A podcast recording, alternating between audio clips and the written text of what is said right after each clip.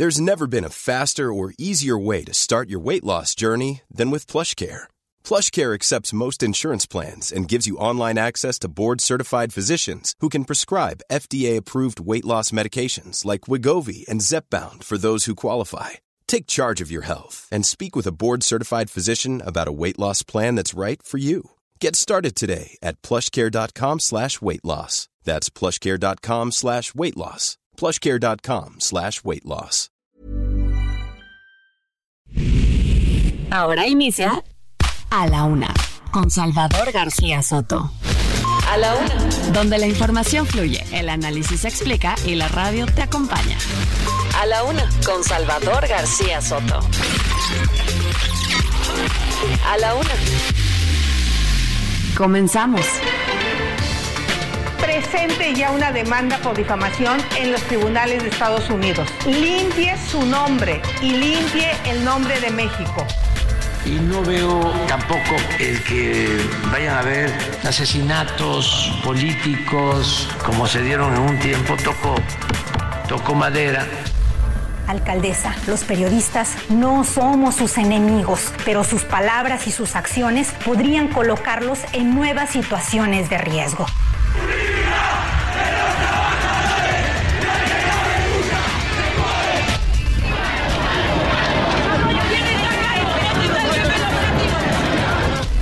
Con relaciones, el ministro Pérez Dayan. Y no es un tema personal, ¿eh? No estamos hablando de personas. Para decir estamos fuertes, estamos convencidos de lo que hacemos. En ese sentido, nada nos va a doblar.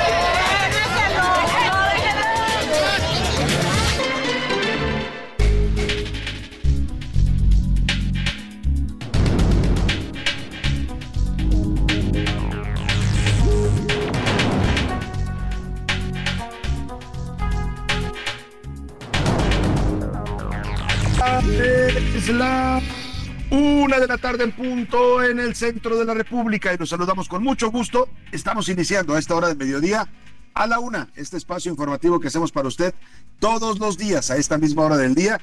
Cuando el reloj ya está marcando la una de la tarde con dos minutos, aquí estamos, listos, preparados y de muy buen ánimo para llevarle la mejor información. En las siguientes dos horas vamos a actualizarle el panorama informativo con lo más importante, solo lo más importante de lo que haya ocurrido en la ciudad, en el país y en el mundo. Se lo estaremos reportando aquí a través de estos micrófonos, los micrófonos del Heraldo Radio 98.5 de su FM, desde la Ciudad de México a toda la República y parte de la Unión Americana. Es un placer saludarlo en este viernes 2 de febrero. Es el primer viernes del mes de febrero, así es que hay que disfrutarlo.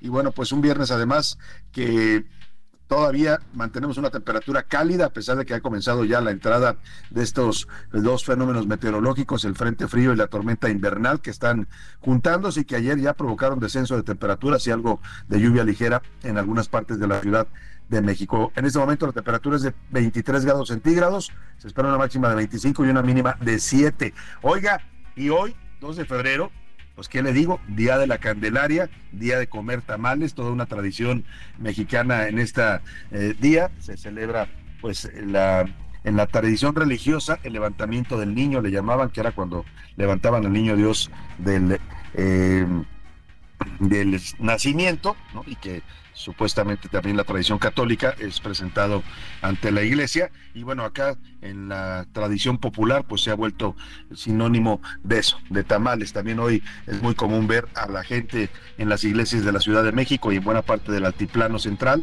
llevar a sus niños eh, dioses que los arreglan los visten. Es toda una toda una tradición y todo un ritual arreglar al niño ponerle su vestidito llevarlo muy bien presentado para presentarlo justamente a la iglesia y que lo bendigan. Es parte de las tradiciones mexicanas que hay que conservar y por lo pronto, yo no sé usted, pero yo me comeré un delicioso tamal para conmemorar como se debe el Día de la Candelaria. Por cierto, la música, la música de a la una no va dedicada a los tamales, pero sí la canción de los curuleros de San Lázaro, que más adelante la vamos a escuchar.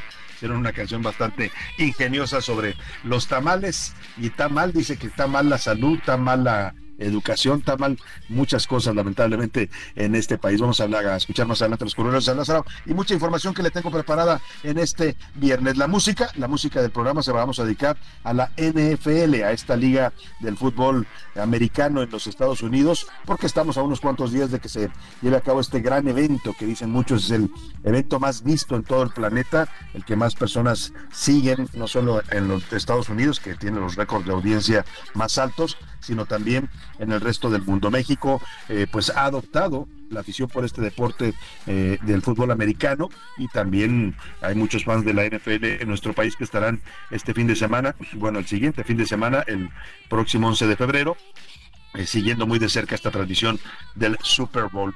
Vamos a hablar de canciones que tienen que ver con el fútbol americano y con el fenómeno ahora del fútbol americano, que es la relación, el noviazgo entre Taylor Swift, esta cantante de 34 años, y el señor Travis Kelsey, el jugador a la, cerrada de los jefes de Kansas. Así es que música de fútbol americano en vísperas del Super Bowl. Y vámonos, si le parece, a mucha información que tenemos preparada. También tenemos regalos el día de hoy. Le voy a estar dando pases dobles para el fútbol femenil. Estése atento. Vamos a regalar cinco pases dobles para el Pumas Pachuca de la Liga MX Femenil, que va a ser el partido mañana 3 de febrero al mediodía para que se vaya usted a desayunar temprano en sábado y luego de ahí se vaya al estadio de Ceú a ver este buen partido de fútbol femenil. También estaremos dando pases dobles para el teatro, para la obra, así se llama, ¿eh? Los huevos de mi madre. Dicen que no hay como los huevos de la madre de uno, ¿no? Como los preparan las, las, las madres. Y pues es con una gran actriz, primera actriz Norma Lazareno, está acompañada de Fernando Botero, un actor colombiano. La obra se presenta Los huevos de mi madre el sábado 3 de febrero a las 7 de la noche en el Teatro Las Torres, que se ubica en el circuito Circunvalación Oriente, en el rumbo de Ciudad Satélite Llano Calpan. Si le interesan estos pases, estése atento y también también para terminar la diversión del fin de semana. Ya sabes que siempre nos preocupamos por tenerle opciones para este fin de semana. También vamos a dar cinco pases dobles para Skype Room. Es también una comedia, esta es comedia eh, de teatro. Skype Room se llama, o cuarto de escape, una comedia sin escape. Eh, se, la actúan Juan Martín Jauregui. La obra es para hoy, la, que estamos regalando es para hoy por la noche, si puede usted ir Estése atento, viernes 2 de febrero a las 7 de la noche en el nuevo Teatro Libanés, que está ubicado ahí en la confluencia de las avenidas Barranca del Muerto y esquina con Minerva, aquí en la Ciudad de México. Más adelante la de la dinámica para que se lleve esos pases dobles para el teatro y para el fútbol femenil en este fin de semana. Vámonos por lo pronto al resumen de las noticias en este primer viernes de febrero. A la una, con Salvador García Soto. Venganza, después de su voto de calidad como presidente de la segunda sala de la Suprema Corte de Justicia de la Nación, el ministro Alberto Pérez Dayán, que fue el voto clave para que se anulara o se declara inconstitucional la reforma eléctrica del presidente López Obrador, quieren someterlo, la mayoría de Morena, a juicio político. Hágame usted el favor, le quieren hacer un juicio político a un ministro por hacer su trabajo, que es revisar la constitucionalidad de una ley. Los legisladores de la bancada de Morena dicen que el ministro Pérez Dayán se extralimitó en sus funciones por haber utilizado el voto de calidad que está estipulado en la ley del amparo en su artículo 56. Vamos a hablar con especialistas porque esto está sacudiendo el ambiente político y jurídico de México, una amenaza de juicio político a un ministro de la Suprema Corte de Justicia en activo. Ya le voy a contar. Imparable. Los ataques contra periodistas en México no cesan. Este jueves en Tijuana fue incendiada la camioneta de la periodista Yolanda Caballero, quien ha sido crítica de la gestión de la actual alcaldesa morenista de Tijuana, Montserrat Caballero. La gobernadora del estado, la también morenista Marina del Pilar, pidió que se abra una investigación por este ataque en contra de la periodista tijuanense. Le voy a contar. Y otra vez, en ese contexto, desde la mañanera, el presidente López Obrador arremetió por tercer día consecutivo en contra de Tim Golden, el eh, periodista estadounidense, autor del reportaje publicado en Pro República el pasado martes, en el que acusa que la primera campaña de López Obrador a la presidencia de la República en el año 2006 habría recibido dos millones de dólares en donación del cártel de Sinaloa. Le voy a platicar. Y bajo cuidados, la Secretaría de Gobernación y la Secretaría de Seguridad y Protección Ciudadana, la Sedena también, la Defensa, la Marina y el INE han llegado a un acuerdo conjunto para implementar un plan de protección para las y los candidatos a estas elecciones que estén en riesgo durante el periodo electoral. Esto después de que ya se ha registrado el asesinato de ocho aspirantes a un cargo público. Hoy dijo el presidente que no veía asesinatos políticos en el contexto de estas elecciones, pues que alguien le diga al presidente que ya han matado a ocho aspirantes en estas campañas. Y frontera militar, el gobernador de Florida, Ron DeSantis, adelantó que mandará tropas, escuche usted, tropas de la Guardia Nacional de Estados Unidos a la frontera con Texas y México para ayudar a ese estado en sus esfuerzos por detener la invasión de la zona sur. O sea, ahora se unen dos eh, eh, radicales contra la migración, que es el señor Ron DeSantis, gobernador de Florida, y el señor Greg Abbott, gobernador de Texas. Dicen que van a detener la invasión migrante en el sur de Estados Unidos. Y en la segunda hora de la una le voy a platicar de la tradición de los tamales. Hoy que es día de la calendar, Candelaria, perdóneme, ya le decía, este es el platillo favorito de muchos mexicanos. De acuerdo con datos de la Cámara de Alimentos, 90% de los mexicanos consumen un tamal el 2 de febrero, pues se celebra este día de la Candelaria. Pero sobre todo, también es un problema. Cada tamal, escuche usted, tiene 180 calorías, por lo que al combinarlo con una bebida como el atole, pues podría ser un exceso de calorías. Hay que tener moderación con los tamales, que le diría, a mí me encantan, son deliciosos, pero hay que comerlos con medida. Y en los deportes, fin de semana deportivo con el señor Oscar Mota, aguas con los mexicanos. México obtuvo un par de medallas de plata en las primeras pruebas mixtas de clavados de 3 y 10 metros, esto en el inicio del Campeonato Mundial de Deportes Acuáticos que se lleva a cabo en Doha, allá en Qatar. Además, touchdown de la fama, le vamos a contar los detalles sobre lo que le ha redituado a la NFL este noviazgo entre Taylor Swift y el señor Kelsey de los jefes de Kansas. Vaya, la caja registradora suena y suena cada que estos dos se aparecen en el estadio del fútbol. Le voy a platicar todos los detalles con Oscar Mota. Tendremos también el entretenimiento con Ana Arriaga y mucho, mucho más para informarle y compartirle en, este, en esta parte de su día. Vámonos directo a la información que usted tiene que conocer el día de hoy. Estas son las de cajón en A la Una. Una de la tarde con 11 minutos. Oiga, la República, la República está agitada y es que hay un enfrentamiento claro entre poderes, ya no solo entre el poder presidencial, el poder ejecutivo, sino con la Suprema Corte, con el Poder Judicial, ya eso lo vemos todos los días, el presidente atacando, descalificando, criticando a los ministros, quiere apoderarse de la Cámara de Diputados, no le gusta la autonomía que tiene este poder el presidente, pero ahora también se suman con el presidente haciendo un eh, nado sincronizado los diputados de Morena. La mayoría de diputados de Morena en la Cámara de Legisladores, en la Cámara de Diputados, están anunciando que van a presentar una demanda de juicio político en contra del ministro de la Suprema Corte, Alberto Pérez Dayán. Es el presidente de la segunda sala de la Suprema Corte y aquí le reportamos el pasado miércoles votó eh, como otros ministros, eh, para derogar o para declarar inconstitucional la ley de la industria eléctrica que presentó el presidente López Obrador y que le fue aprobada en el 2021. La consideraron inconstitucional, validaron seis amparos en contra de esta ley, lo que prácticamente pues la deja fuera de efecto y esto pues molestó mucho al presidente. Aquí le dije, le dije que esta era una pues una de las banderas eh, políticas estratégicas del presidente López Obrador. Él quiere volver a los tiempos en que la CFE era la única autoridad en materia eléctrica en el país, en la que tenía el monopolio de la electricidad, y esta ley que iba en sentido contrario a las concesiones e inversiones en el sector eléctrico de la industria privada, pues fue derogada por los ministros. Pero lo que no le perdonan al ministro Pérez Dayán es que para poder derogarla o para poder declararla inconstitucional, él votó, tuvo que emitir un voto de calidad porque no se juntaban los votos suficientes, pero él como presidente de la sala tiene esta facultad, se le da la constitución.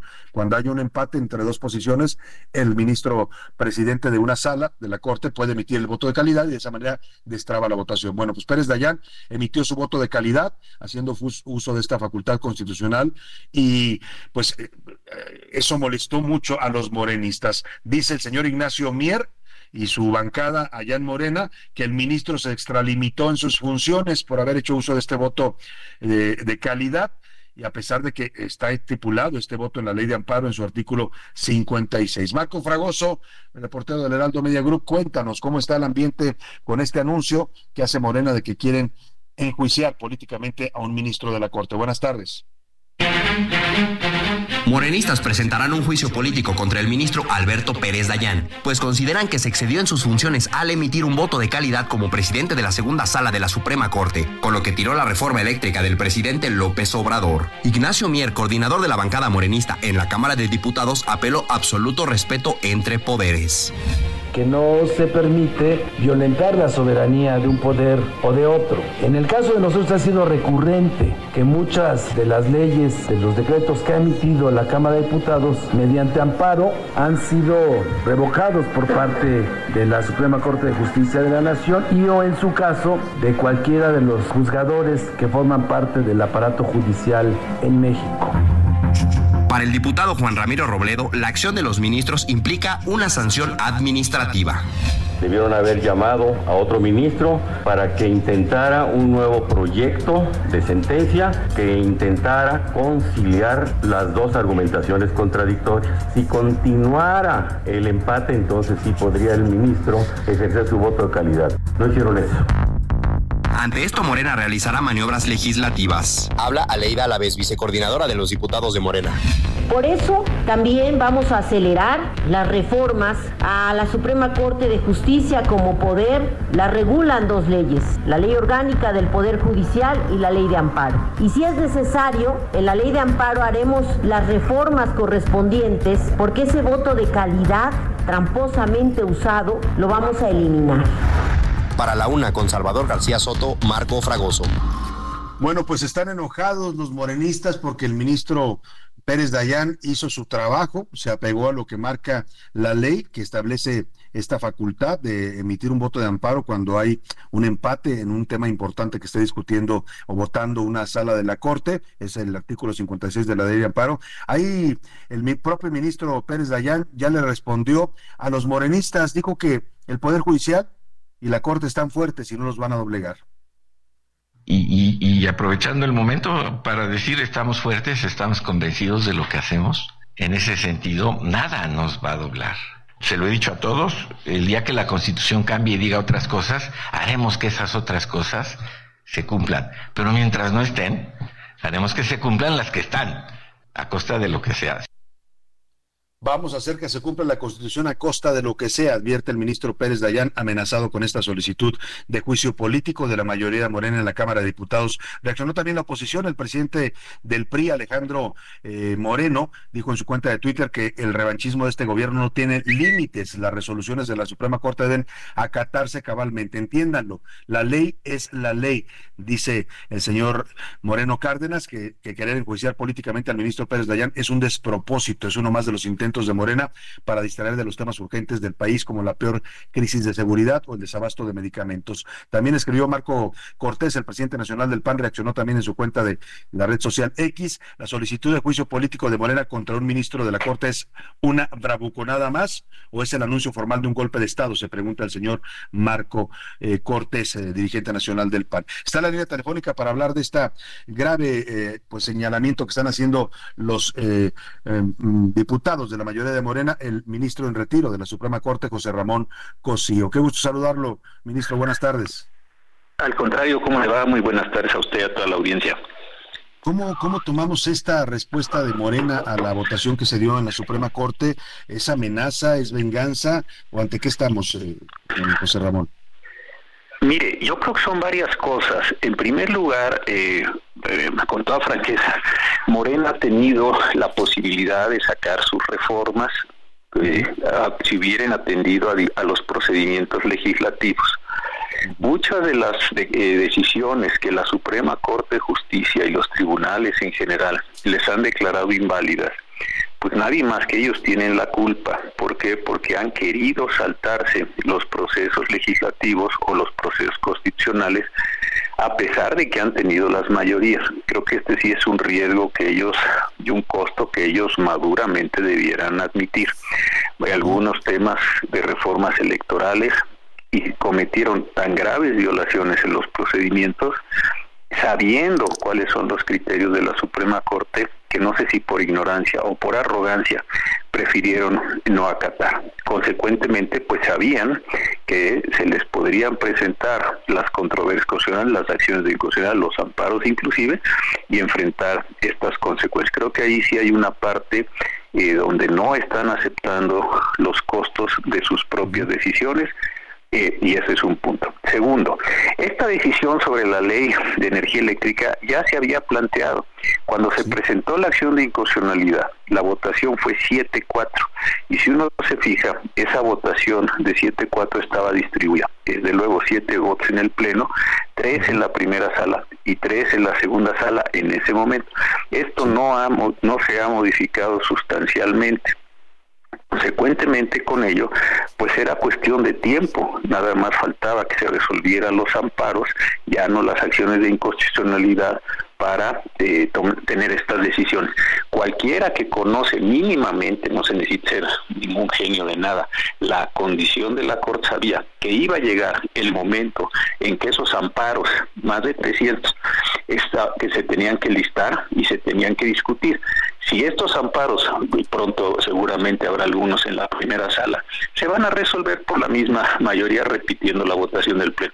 Si los amparos fueran al Pleno, se van a repetir con una votación de siete votos, eh, porque digámoslo así, el voto del ministro Saldívar fue sustituido por el voto de la ministra Batres, entonces sigue dando la condición en ese sentido. Entonces no veo dónde está la novedad en este mismo sentido. Entonces creo que esto es la condición primaria del problema. Ahora, en lo que usted decía y mencionaba hace un momento, efectivamente le puede gustar a las personas el voto de calidad o no, pero ese voto de calidad está históricamente en, el, en, las decisiones del Poder Judicial. ¿Por qué razón?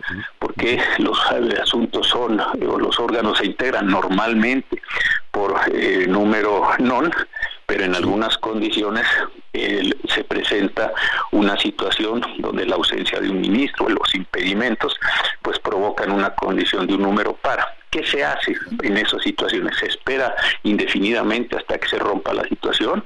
Imagínese usted que un ministro como usted ahora se declara impedido en el Pleno quedan 5-5 y se empata, que los justiciables se esperan hasta que se sustituye ese ministro, pensemos el caso tres años después, o cuándo, ¿Me explico? Es una regla normal, tampoco tiene nada que ver y decir ahora vamos a cambiar eh, la legislación para quitar ese voto. Pues no sé dónde tiene ese voto, nada de extraordinario, con toda franqueza, en todos los lugares se presenta esta condición. Ahora, vamos al siguiente caso. El artículo 56 es muy claro y ese artículo 56 está en una ley que ha estado sujeta a modificaciones recientes ya en esta legislatura con esta integración, pues si les hubiera parecido que esto era muy oprobioso, e insisto, piensen en los justiciables, ¿eh? no piensen en este caso concreto que les afectó, pues bien pudieron haberlo modificado y no lo modificado. Y la regla es clara, se dice, y usted lo, lo fraseaba muy bien, se, en una sala están los cinco ministros. Uno de esos ministros se plantea su impedimento, lo cual es una cuestión muy correcta. Si un ministro está impedido porque tiene un interés particular en el asunto, ¿para que participe en el interés particular? Consecuentemente queda 4-4.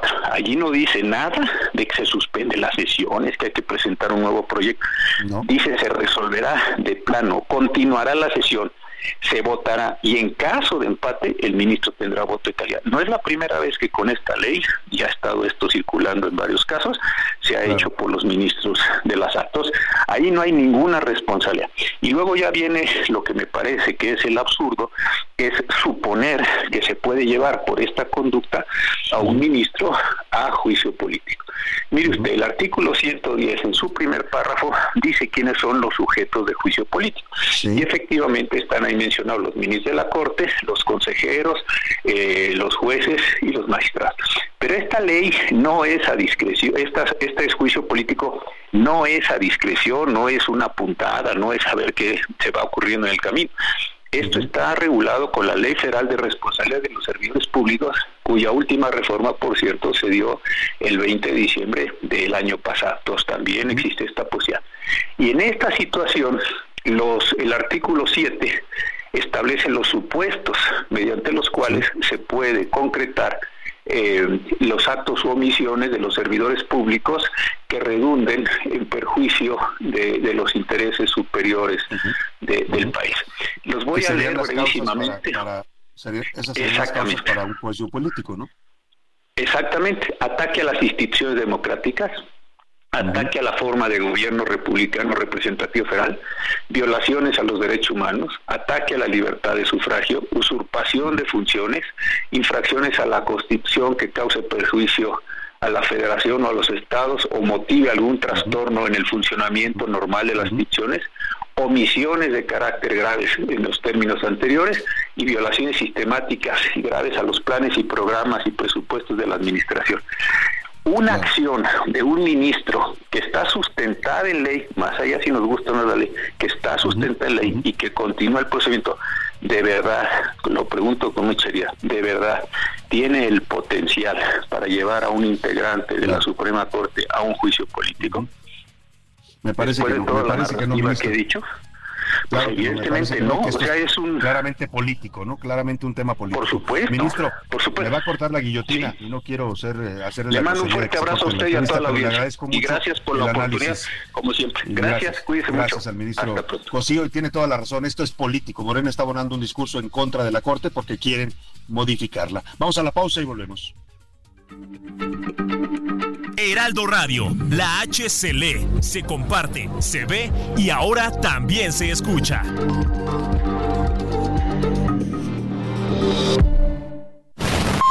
Ya estamos de vuelta en A la Una con Salvador García Soto. Tu compañía diaria al mediodía. La rima de Valdés. ¿O de Valdés la rima?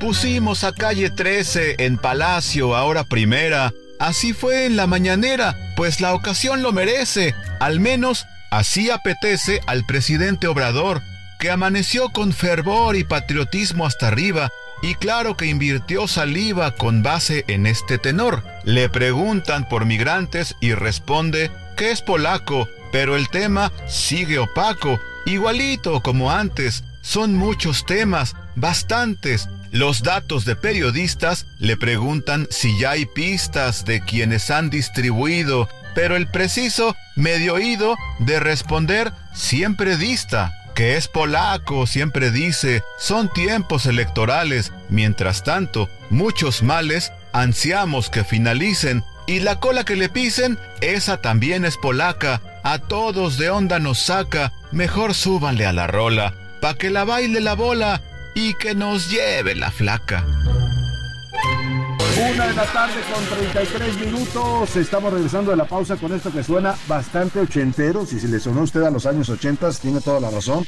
Es una canción de 1989 llamada We Are the 49ers o Somos los 49.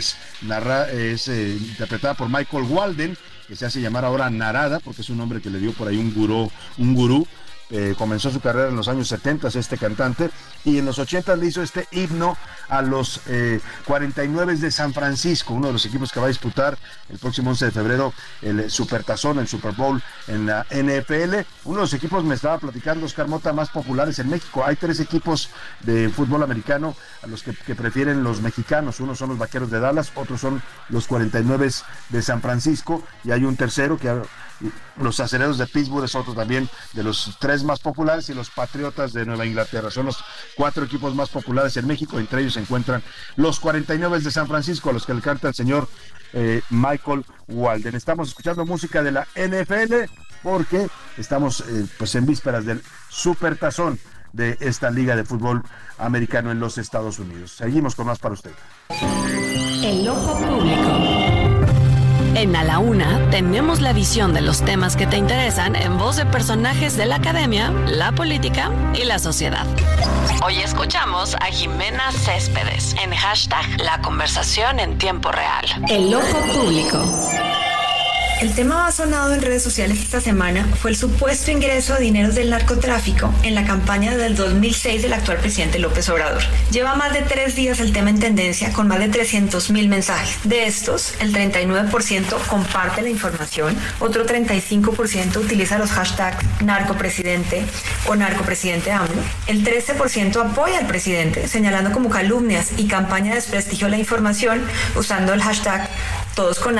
Otro 6% aplaude el trabajo de investigación y apoya a la periodista Anabel Hernández. Y finalmente, el resto hace referencia a que el dinero pudo haber sido recibido por el exconductor Nico y que también por esta razón el presidente ha viajado tanto a Badiraguato durante su mandato como que los animales andan muy de moda en redes. Primero por el movimiento a favor de la jirafa Benito, que culminó con su feliz llegada a Puebla. Esta semana por la suspensión provisional de las corridas de toros, que siempre mueve a las redes sociales. Y ahora, y por lo mismo es nuestro personaje de la semana, Nirvana Hank, hija de Hank Ron.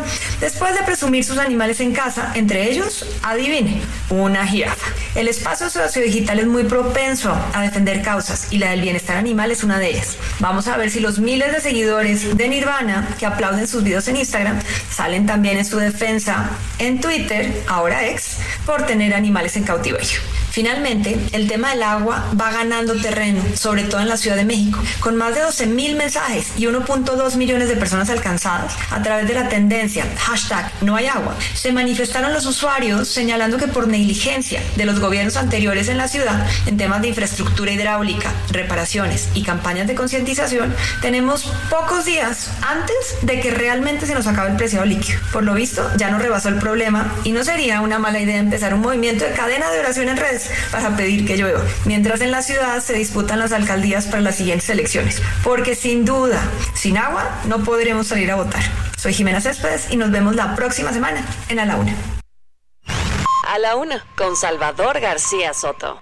Seguimos con más para usted aquí en A la Una. Escuchaba atentamente a Jimena Céspedes, la directora de MW Group, y su hashtag eh, aquí con los temas que están dominando la conversación digital en las redes sociales, en el Internet, y cómo pegó el tema este del supuesto donativo del cártel de Sinaloa a la campaña del presidente López Obrador en 2006, a su primer campaña presidencial, divididas las opiniones, pero pues mucha gente que sí le crea este tipo de, de informaciones, aunque pues el propio, la propio periodista y el reportaje decían que claramente que no tenían las pruebas contundentes de que López Obrador haya estado al tanto de ese supuesto donativo, una investigación de la DEA que se realizó en 2008, 2009 y que fue cerrada en 2011 por el Departamento de Justicia por no encontrar elementos contundentes o porque simplemente no querían meterse en temas de la política en México en ese momento, pero la gente sí está opinando fuerte con hashtag como este de narcopresidente, pues eh, que sí están comprando este tipo de versiones, porque además, híjole, el presidente ha dicho que es calumnia, que es falso, pero cuando uno ve cómo se ha comportado él con el narcotráfico en su gobierno, a veces se dice la frase que los hechos hablan más que mil palabras, ¿no? Él puede decir mucho que él no tiene nada que ver con ellos, pero la forma en que los ha tolerado, los ha cobijado, los ha defendido cuando están matando, intimidando, eh, cobrándole derecho de piso a mexicanos, pues es algo que uno simplemente no se explica. Un gobernante es mucho más benigno con los narcos que con otros mexicanos a los que ataca todos los días. Pero ahí dejamos el tema. Y precisamente hablando de temas de periodistas, en Tijuana, Baja California, oiga, la periodista Yolanda Caballero, que es una periodista local que ha sido crítica con la administración de su tocaya de apellido, la alcaldesa Monserrat Caballero, alcaldesa de Morena en Tijuana, pues sufrió un ataque, le lanzaron bombas Molotov a su camioneta, escuche usted, ella no estaba en la camioneta porque estaba haciendo una entrevista, pero claramente, pues este es un ataque intimidatorio, le están mandando mensaje o están avisándole, pues que no les gusta la crítica que está haciendo con su trabajo la periodista Caballero, Yolanda Caballero. Vamos contigo, Ana Laura Bueno, platícanos esta agresión a esta reportera allá en Tijuana. Buenas tardes.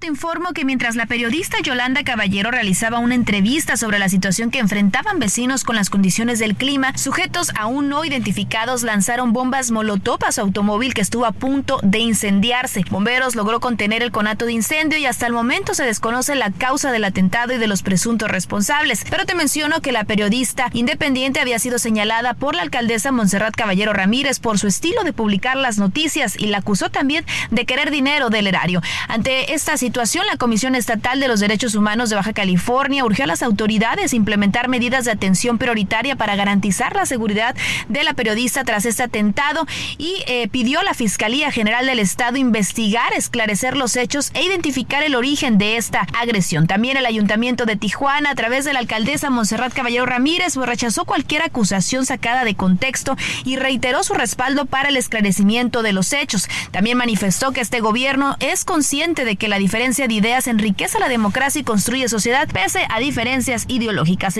Así lo mencionó el Ayuntamiento de Tijuana ante este atentado contra la periodista Yolanda Caballero. Esa es la información desde Tijuana, Baja California.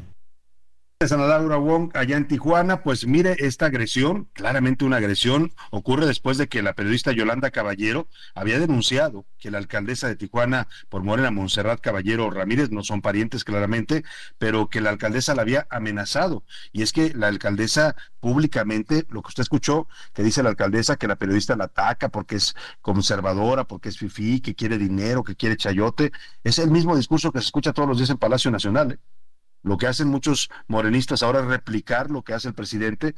Lamentablemente copian lo peor del presidente, que es andar atacando a la prensa, entre otras cosas, eh, y bueno, pues generan este ambiente de violencia en contra de los periodistas. Yolanda Caballero habló así de cómo interpreta este mensaje violento que le están mandando allá en Tijuana son un ataque sin sustento que me coloca en una situación de vulnerabilidad, ya que ella, al ser la máxima autoridad en mi ciudad, me pone en una situación de riesgo ante el poder. Creo que desde su posición de poder, la intolerancia, la censura, incluso la falta de empatía con un gremio que es golpeado y precarizado todos los días, nos coloca en una nueva situación de riesgo. Una que, por cierto, viene de quienes deberían de cuidarnos. Exacto, lo dice muy bien Yolanda Caballero, está acusando a la alcaldesa Montserrat Caballero Ramírez de Tijuana de estas agresiones y dice que ella la ha atacado, la ha expuesto públicamente, ha cuestionado su trabajo y el que critique a su administración y esto pues lo interpreta ella como eh, pues que está prácticamente utilizando el poder para amedrentarla. Y lo que dice al final, lamentablemente las agresiones a la prensa en México en muchos de los casos, por lo menos un 60% de los casos provienen del poder político, del poder que supuestamente debería cuidar y garantizar la libertad de expresión en nuestro país. Y ya le entró el presidente López Obrador a este asunto y a, favor de quién cree que se puso, sí, adivinó usted, a favor de la morenista. El presidente defendió a esta alcaldesa de Morena, que es bastante polémica por su trabajo allá en Tijuana, y pues la defiende cuando anda atacando a periodistas. Hay también un mecanismo de protección a periodistas. Ella está en ese mecanismo. La buscaron para ver su situación, para darle protección. Tiene protección. Ella, en efecto, está acusando a la presidenta municipal de Tijuana, con la que tuvo una discusión. No hay tampoco que sostener como prueba esta denuncia. Hay que investigar. Está muy largo ese audio. Hay que investigar, presidente, pero básicamente pues le está defendiendo y apoyando. Escuche usted, esto es absurdo. El presidente, en lugar de apoyar a la víctima, que es esta periodista agredida, le lanzaron bombas molotov a su carro. Afortunadamente ya no estaba en el carro, pero imagínense que va a bordo. La pudieron haber quemado ahí, le, le trataron de incendiar el vehículo. Y el presidente defiende a la alcaldesa y dice que hay que investigar bueno, pues el, el, presidente no es nuevo en él, los ataques a periodistas lo ha hecho contra muchos periodistas que criticamos su gestión y, el, y, trae clavada ahorita la espina contra Tim Golden, contra este periodista estadounidense, autor del reportaje que lo vincula a un presunto soborno del crimen organizado del cártel de Sinaloa en 2006, en aquella campaña presidencial, la primera que tuvo López Obrador en su carrera hacia la presidencia. Eh, dijo primero que él no culpaba a Tim Golden, que todo era culpa del gobierno de Estados Unidos, de Washington, hasta pidió que el presidente Biden se pronunciara y le pidieran disculpas, pero lleva tres días atacando con todo a un periodista reconocido, laureado por su trabajo como es el señor Tim Golden. Ahora le dijo que es un maestro del montaje. Es toda una invención. Ahora ya estoy descubriendo que estos fueron los maestros en este el género del montaje. Les falta a ustedes llevar cursos, hay que irse a formar en el conocimiento de cómo hacer montajes para el pseudo periodismo, porque no tiene que ver con la ética. Bueno, el presidente le faltó decir, cuando quieran les enseño a hacer montajes, ¿eh? Usted escuchó cómo lo dijo, a veces dicen que las palabras nos traicionan o nos revelan ¿no? El subconsciente, porque dice, les falta aprender a hacer montajes, vengan a formarse. Casi, casi dice aquí, yo soy el maestro de los montajes y yo les informo. Y vaya montaje, sé que si lo sabe hacer, lo del caso Colosio ahora, ¿no? Revivirlo 30 años después, el tema de que quieren enjuiciar a un ministro de la Corte, que también es claramente un montaje político, inaugurar obras, ¿no? Se, sube a trenes que no existen o trenes que no funcionan, inaugura aeropuertos que no arrancan, eh, eh, promueve aerolíneas que vuelan con un solo pasajero como mexicana. Esos son montajes.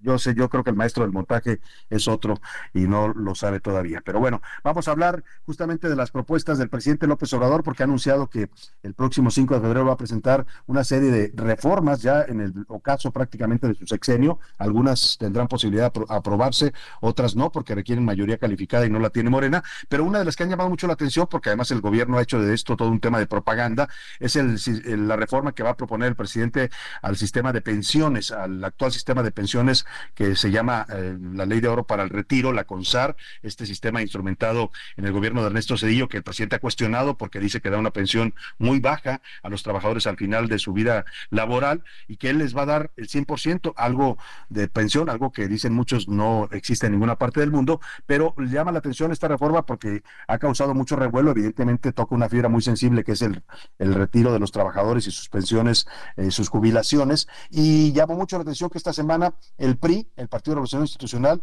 incluida Xochitl Galvez, que es candidata del PRI, del PAN y de la Alianza Fuerza por México a la presidencia de la República, dijeran que van a apoyar esta reforma de pensiones del presidente López Obrador. Para hablar de este tema, saludo con gusto en la línea telefónica a Rubén Moreira, es el coordinador del PRI en la Cámara de Diputados. Rubén, un gusto saludarlo, muy buenas tardes. Muy buenas tardes y muchas gracias por la llamada y estoy a sus órdenes. Eh, ¿Por qué decide el PRI apoyar esta reforma? En, un, en principio hemos oído expertos que dicen que es un poco demagógico esto de ofrecer pensiones al 100%, pero el PRI dice que va a revisarla y eh, posiblemente apoyar esta propuesta del presidente.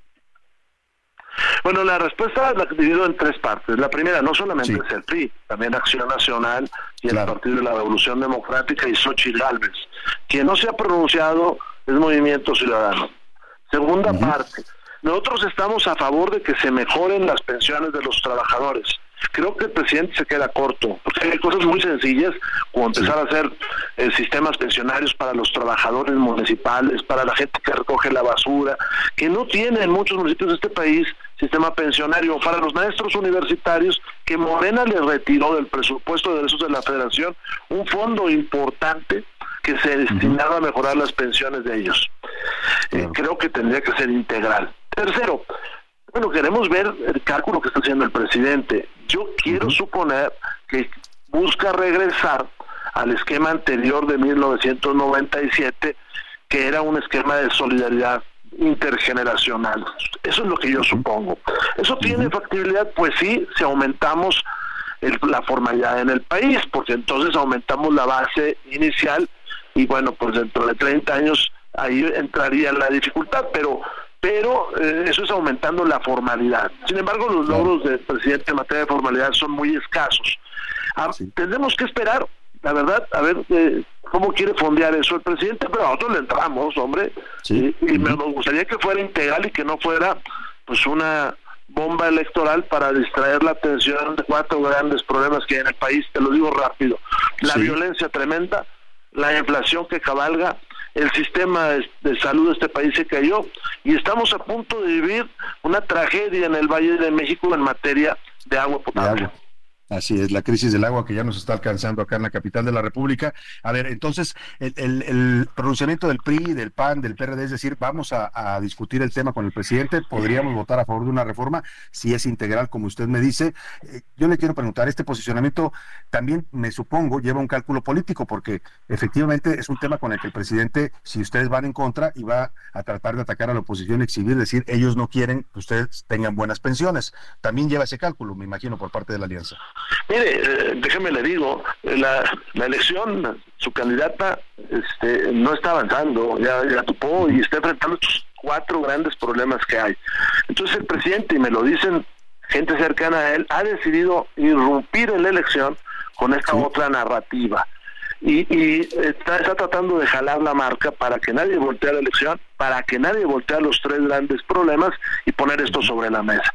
Bueno, nosotros vamos a estar en los tres frentes el, frente de las candidatas que allá está con nosotros Xochitl, que lo hace muy bien, el frente de los grandes problemas. Ayer pedimos otra vez en la Junta de Coordinación Política que esté la secretaria de Seguridad ahí con nosotros en, la Cámara, que se reactive la Comisión eh, Bicameral de Seguridad Nacional que tiene dos años de no funcionar. Imagínense lo que está ocultando Morena.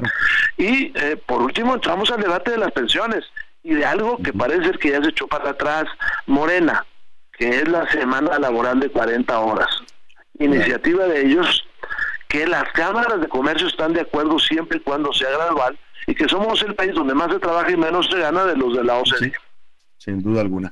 Ahora, eh, en estas discusiones que va a comenzar eh, en el Congreso, nos dice usted, vamos a entrarle a los temas y estaremos, por supuesto, siguiendo de cerca. Es interesante este posicionamiento de revisar el tema eh, de las reformas a las pensiones.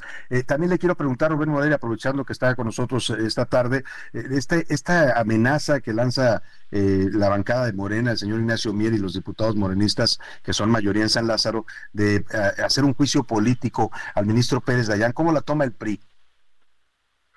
Pues como una amenaza no solamente a él, sino a la democracia mexicana, a la justicia, a los jueces. Mire, ahora no va a pasar nada porque no tienen los votos este, para, para proceder. Además de que no hay razón. Si usted analiza las causales, pues el ministro resolvió como resuelven los jueces, ¿no? Este, pero ¿qué va a pasar si un día, que no va a ser, llegan a tener mayoría, pero vamos rumbo a una dictadura? Pues hay una amenaza en, sus documentos eh, y en sus iniciativas que uno puede ir leyendo de cómo avanzar hacia una dictadura, ¿no? Pues ahora quieren arremeter contra la, prensa libre a través de los órganos autónomos, quitar los órganos autónomos para después eh, golpear a la prensa libre, ¿no? Claro, sin duda alguna también es parte de esta narrativa política lo que están haciendo con esta eh, presunta amenaza de juicio político. Vamos a estar atentos a todos los temas legislativos. Arranca ya el eh, último periodo de esta legislatura, Rubén Moreira, y estaremos, si usted nos lo permite, consultándolo. Tenemos sesión el próximo miércoles, va a ser un día fundamental, y el próximo jueves. Ya estaremos al pendiente. Muchas gracias, Rubén Moreira. Le mando un gran abrazo y muy agradecido por esta entrevista. Al contrario, es el diputado Rubén Moreira, coordinador de la bancada perista en San Lázaro. Vamos rápidamente a un avance de los deportes con el señor Oscar Mota. Los deportes en A la Una con Oscar Mota. Señor Mota, bienvenido, ¿cómo está usted? Mi querido Salvador García Soto, ¿cómo estás? Te mando un gran abrazo. Hoy un gran día para ganar. A ver, dos notitas importantes. Número uno, un aplauso y por supuesto gran felicitación para los mexicanos Jairo Campo y Aranza Vázquez. Además, por supuesto, eh, que ganaron esta eh, medalla de plata en los Juegos Mundiales de Acuáticos, por supuesto, ya que están celebrando en Doha, Qatar. Y también, por supuesto, para Gaby Agúndez y Randall Vilars. Ellos son cuatro mexicanos, compitieron entonces, querido Salvador, en plataforma de 10 metros y en clavados de 3 metros, mixtos, relevos mixtos, y ambos ganaron medalla, medalla de plata para México. Y rápidamente lo platicaremos más adelante. Ojo, amigos beisboleros, 23 y 24 de marzo 2024, nuevamente, los Yankees de Nueva York van a venir a México. Yankees de Nueva York. Correcto, querido Salvador. Yankees de Nueva York contra el equipo de Diablos Rojos de México. Partido de exhibición en la Ciudad de México, 23 y 24 de marzo. Información fresquecita, querido Salvador. Muchas gracias, Carmota. Y más adelante vamos a regresar con Oscar Mota porque nos trae un especial sobre Taylor Swift y el fenómeno de su noviazgo con el señor Kelsey en la NFL, todo lo que le está redituando monetariamente a la Liga del Fútbol Americano en los Estados Unidos. Muchas gracias, Oscar Mota. Más adelante volvemos. Continuamos. Y vámonos a la pausa y despedir esta primera hora con esto que se llama Football Rap o el rap del fútbol americano con Lily Cool J en una canción de 1986. No le cambies. Estás en A la Una con Salvador García Soto. Información útil y análisis puntual. En un momento regresamos. Heraldo Radio, la H se lee, se comparte, se ve y ahora también se escucha.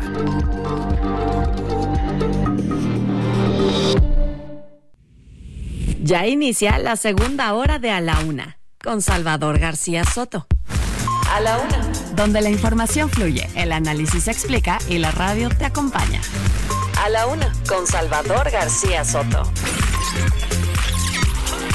A la Una Comenzamos. Ya son las 2 de la tarde en punto en el centro de la República y es un gusto, un placer saludarle a esta hora del mediodía porque estamos comenzando la segunda hora de a la una y también, también ya la tarde de este viernes 2 de febrero y cuando uno dice tarde de viernes, dice también fin de semana. Échese una porra por ahí, señor operador, porque llegó el fin de semana. Vamos a declararlo ya formalmente inaugurado el, primer fin de semana del mes de febrero lo estamos comenzando aquí en A la Una. Pero todavía, todavía nos queda una hora con mucha información, con muchos temas importantes para estarle compartiendo, para estarle informando y también para estarle acompañando en esta parte de su día. Donde quiera que usted me escuche y cualquier actividad que esté realizando, reciba un cordial abrazo, un abrazo afectuoso de todo este equipo de profesionales que hacemos a la una. Soy Salvador García Soto y le voy a seguir informando en esta segunda hora del programa con muchos temas importantes. Vamos a platicar de los tamales. Oiga, qué delicia. Hoy día de la Candelaria es el platillo favorito en el país. De acuerdo con datos de la Cámara de Alimentos, le voy a contar, el 90% de los mexicanos consume al menos un tamal en este día 2 de febrero. Pero cuidado, porque los tamales son muy sabrosos, muy mexicanos, pero altos en contenido calórico, así es que hay que comerlos con moderación. Los curuleros de San Lázaro justamente le hicieron su rola de la semana a lo que a lo que está a lo que está mal está mal, mucho está mal el día de hoy, pero está mal la salud, está mal la educación, está mal la seguridad en este país. Bueno, eh, vamos a hablar de esa musicalmente con los curuleros. Y bajo cuidado también le voy a contar de la Secretaría de Gobernación y la Secretaría de Seguridad y Protección Ciudadana que junto con el INE y la Sedena armaron un plan a esos niveles estamos llegando, ¿eh? un plan para proteger candidatos, para darles seguridad a candidatos que estén en riesgo o sean amenazados por el crimen organizado en este país. Y frontera militar, vamos a hablar del gobernador de Florida, que, se suma a su, a su coterráneo, a su paisano de Texas, el señor Greg Abbott, y dice que va a apoyar a Texas para mandar tropas de la Guardia Nacional a la frontera con México y evitar lo que él llama una invasión del sur de los Estados Unidos por la migración ilegal. Vamos a seguir hablando con Oscar Bota de los deportes, de todo este fenómeno de la NFL mm, de cara al Super Bowl, pero también de lo que le ha sumado la presencia de Taylor Swift en los estadios de fútbol y su noviazgo con el señor Kelsey. Vaya que les está dejando ganancias millonarias a la NFL, la señorita Taylor. tenemos regalos también, le voy a, dar un momento más la dinámica para que se vayan los regalos, pero por lo pronto vamos a seguir viendo esta canción que se ha vuelto un himno deportivo. Comenzaron a usarla justo en las finales, los Super Bowls de la NFL, luego la usaron en el béisbol, en el fútbol. Hoy es común que en cualquier evento deportivo, para conmemorar un triunfo, un campeonato, una victoria, se ponga esta canción de Queen que escribió el señor Freddie Mercury, que invita a exaltar lo mejor de nosotros. Nosotros somos los campeones. We are the champions. Que suene la voz del señor Freddie Mercury y seguimos con más para usted aquí en la Laguna. Bueno, y al ritmo de esta canción de Queen y de la voz impresionante del señor Freddie Mercury, vamos a dar los regalos. José Luis Sánchez, andas por ahí, ¿cómo estás? Salvador García Soto, buen viernes, ya fin de semana. Oye, ¿ya te echaste tu tamal? Ya me eché mi tamal de la Candelaria, oye, uno de salsa verde, que es el que más me gusta, Híjole. carnita, ya sea de puerco, de pollo. ¿A ti cuál, te, cuál es tu favorito? Híjole, yo soy también de tamal verde, ¿eh? soy tamal, soy team tamal verde, pero fíjate que yo le entré, yo normalmente no como tamales, pero bueno, hoy lo amerita, ahorita lo vamos a escuchar en la nota, pero el 90% de los mexicanos comen un tamal solamente porque es Día de la Candelaria, Salvador. Yo ya me eché uno normal y uno de oaxaqueño como debe de yes. Yo te diré que soy tan fan del tamal que puedo comerlo en cualquier día del año, ¿eh? Hoy, pues porque sirven tamales en muchos lados, pero cualquier día del año un buen tamalito, eh, eh, hay que, la verdad es bastante sabroso. A veces me gusta desayunarlos, incluso así doraditos, los pones un poquito en aceite. Uy, sí. Qué cosa tan Bueno, pero hay que tener moderación porque ya nos advierten las autoridades que sí es un, un, alimento altamente calórico. Oye, Salvador, yo quiero decir, decirle a todos nuestros amigos de los demás estados de la República que no nos critiquen. A nosotros nos gusta meter el tamal en un bolillo encanta. Déjenos en paz, señores, por favor. Es algo muy, es algo que define la esencia chilanga, la torta con tamal. Así es que, pues que no critiquen, sí lo critican mucho en la provincia, los estados de la República, ¿eh? No entienden por qué le ponemos eh, tamal a la, a la torta, pero bueno, pues es parte de los gustos culinarios de la capital de la República. José Luis Sánchez, vamos a poner los regalones en este viernes para nuestro público. Vamos a comenzar regalando estos tres pases dobles para el partido de fútbol femenil de la Liga MX, Pumas contra Pachuca. La cita es sábado 3 de febrero, mañana a las 12 del día. La pregunta que le vamos a lanzar, José Luis Sánchez, para que se lleve estos pases es... Hay que apoyar siempre al fútbol femenil, Salvador. Y la pregunta es: ¿cómo se llama la portera de las Pumas? La portera titular de las Pumas, ¿cómo se llama? ¿Cuál es su nombre? Bueno, pues ahí está la primera pregunta, Salvador. Empiece a marcar 55 18 41 51 99 y tenemos más regalos, cinco pases dobles para la obra de los huevos de mi madre. Así se llama. ¿Te acuerdas tú de los huevos de tu madre, José Luis? Eh, no me acuerdo de, los, de, la obra porque yo no la he visto a Salvador, no, pero. No, no, no, de los huevos de tu mamá. Ah, sí, bueno, claro. Fíjate, la, la, la receta. Que me, acuerdo, me, me acuerdo que la receta me la llevé a mi departamento, a mi casa y me la cocino todos los días, ¿eh? Es que Nadie prepara nunca tan rico de comer en la vida como tu propia madre, ¿no? Y cualquier cosa que nos hagan, así sean unos huevitos revueltos, son deliciosos. Bueno, pues esta obra es con una gran actriz, una primera actriz mexicana que se llama Norma Lazareno, usted la conoce bien, la acompaña Fernando Botero, un actor colombiano, y la cita es también mañana, sábado 3 de febrero a las 7 de la noche el teatro se llama Teatro Las Torres y está ubicado en el circuito Circunvalación Oriente en Ciudad Satélite Naucalpan. Y la pregunta que le hace José Luis para que se vaya a ver esta buena obra de teatro con Norma Lazareno es... Que nos digan, Salvador, una película donde haya participado la gran Norma, el Norma Lazareno. Hay muchísimas, Salvador. Hay, muchas, que ya son clásicas del cine mexicano. Así que está facilita, Salvador. Una película que haya participado esta gran primera actriz, Salvador. Y el teléfono, ya sabes, 5518 41 51 99. Empiezan a mandarnos mensajes de WhatsApp, pónganos la respuesta, un, nombre de una película en que haya actuado Norma Lazareno y su nombre completo para que podamos ubicarlo y decirle cómo se va a, recoger estos pases dobles para el teatro. y también vamos a regalar más teatro para este eh, fin de semana. De hecho, esta, es, esta obra es para hoy. Si usted tiene tiempo y, le queda bien, es para hoy viernes 2 de febrero a las 7 de la noche es la cita. El, lugar es el Teatro Libanés que está en Barranca del Muerto y Minerva, muy cerquita ahí de Avenida de los Insurgentes. Y la obra se llama Escape Room, una comedia sin escape. Eh, actúa Juan Martín Jauregui, es una comedia bastante divertida. Así es que le lanzamos la pregunta en este momento para que se vaya a ver hoy, viernes 2, Escape Room, una comedia sin escape a las 7 de la noche en el Teatro Libanés. La pregunta es, José Luis. Esta obra, Salvador, va vinculada a un, a un lugar, que una persona que se tiene que escapar. Y bueno, la pregunta que le hacemos el día de hoy es, ¿cómo se llama? Había un mago, Salvador, fa, súper famoso ah. que se dedicaba justamente a escaparse de diversos lugares peligrosos. el nombre del escapista más grande de todos los tiempos, ¿no? Han hecho películas sobre su vida, es un gran personaje, pues empieza a marcar 55 18 41 51 99 y váyase a ver buen teatro y buen fútbol también este fin de semana, cortesía de A la Una y por supuesto de las producciones teatrales que amablemente nos dan estos pases para regalárselos. Gracias, José Luis. Gracias, Salvador. Vamos, si te parece, al tema de los tamales. Oh, ya nos adelantaba José Luis Sánchez que hay datos importantes sobre el consumo de los tamales el día de hoy, día de la Candelaria. Se pueden comer cualquier día del año. ¿eh? Yo no les hago el feo en cualquier día del año que me los pongan enfrente, pero hoy es tradición echarse un buen tamal por el día de la Candelaria. Y bueno, eh, pues eh, fíjese lo que dejan este tipo de tradiciones y festividades. ¿eh? A veces hay gente que dice, ay, otra vez la Candelaria, otra vez los Reyes, pero son temas que dejan derrama económica. Dice la Cámara de Comercio y Servicios Turísticos de la Ciudad de México que este día de la Candelaria, por la venta de tamales, se calcula que deja una derrama de 180 millones de pesos. O sea, hay que apoyar las tradiciones porque también son empleo para muchas familias. Ricardo Romero nos cuenta de la tradición de los tamales y el Día de la Candelaria. De dulce, de mole, verde o de rajas, los tamales son una tradición que en este día se comparten en toda la República Mexicana. Y es que la tradición en el Día de la Candelaria marca que aquellas personas que les tocó el muñequito en la rosca de Reyes el pasado 6 de enero, hoy tienen que pagar tamales. Por esta razón, en la Ciudad de México, así como en otras ciudades de la República Mexicana, los tamaleros y las empresas ofrecen este manjar cuyo origen se remonta a la época prehispánica. Se calcula que en México, entre el 2 y el 3 de febrero, se producen más de 3 millones de tamales. Sin embargo, esta deliciosa tradición no está exenta de la inflación que nos ha golpeado a todos los mexicanos en los últimos 3 años. De acuerdo a un estudio realizado por el Centro de Investigaciones Económicas de la Facultad de Economía de la Universidad Autónoma de Nuevo León, los tamales registraron un aumento en su precio que va desde el 8 hasta el 14% respecto al 2023. Lo que pasa es que antes estaba en 14 pesos, ahora está en 17, subió un poquito. Porque igual sube el producto, ¿no? Lo que es la harina, las tomate, chile, todo eso. Entonces tiene que subir un poquito más.